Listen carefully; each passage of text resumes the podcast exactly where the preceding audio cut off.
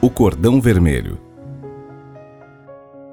A imagem do cordão vermelho se remota a Ariadna, que deu a Técio um comprido cordão vermelho para que pudesse encontrar o caminho de regresso à luz, depois de estar no labirinto para enfrentar e matar o Minotauro.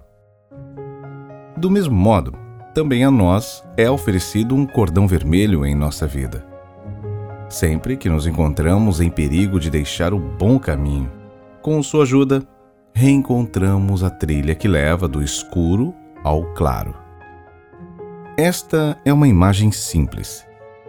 Verdadeiramente, temos em cada mão um cordão vermelho.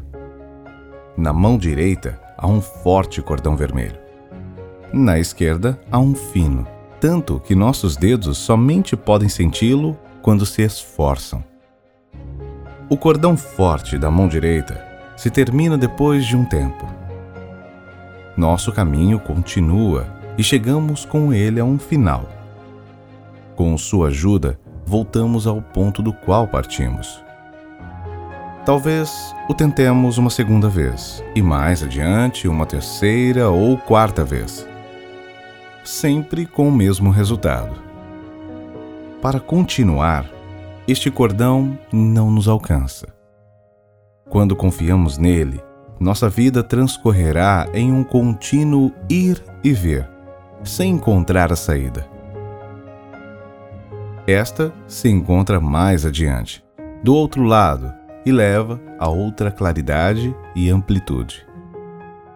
Quando com o cordão forte chegamos a um final, talvez nos lembremos do cordão fino, que apenas percebemos agora, porque não proporcionou uma sustentação forte.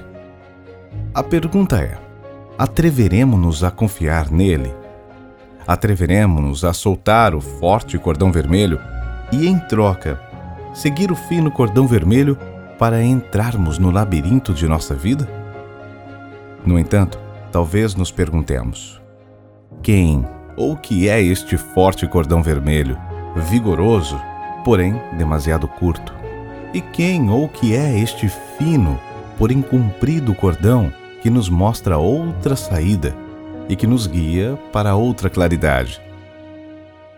O forte cordão vermelho, ao qual acreditamos poder fiar-nos sem esforço algum, é nossa boa consciência.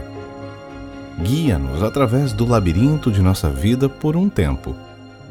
Ao final, em vez de levar-nos para diante, regressa-nos a um ponto de partida. Por quê? Porque com sua ajuda, continuamente diferenciamos entre o bom e o mal, e com isso, nosso amor rapidamente chega a seu final.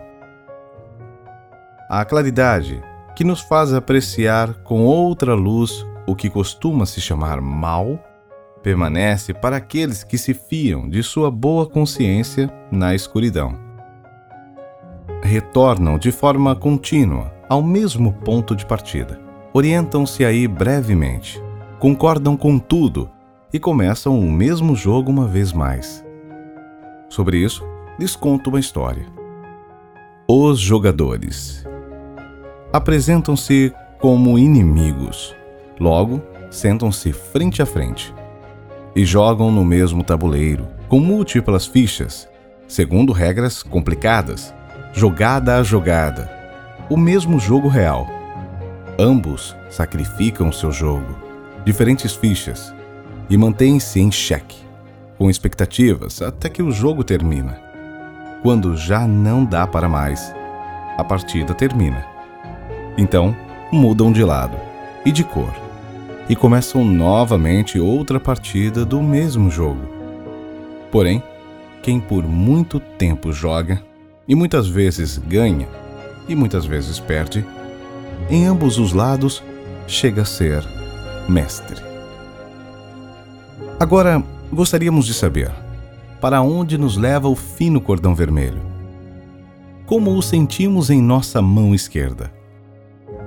Sentimos na entrega e no amor por tudo como é, na entrega ao bom e ao mal da mesma maneira, mas além de nossa inocência e de nossa culpa. com este cordão vermelho em nossa mão esquerda, nos tentemos continuamente. Asseguramos-nos se ainda o estamos seguindo, se ainda o estamos sentindo. Somente então avançamos as tontas junto a ele.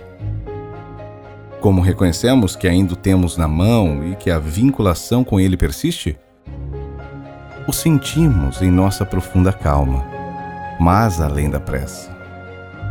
Em vez de caminhar por nós mesmos, sentimos-nos arrastados suavemente, até que depois de um longo tempo, com sua ajuda, divisamos ao longe a saída do labirinto, como uma luz, quase na meta. Havendo chegado ao final de nosso labirinto, tudo se nos apresenta tal como é, em uma luz suave. Os opostos se esfumam. De uma maneira mansa, nós sabemos um com o todo tal como é. Como? Com um amor que abarca tudo, levados por um amor de nossa origem, com tudo permanentemente em unidade.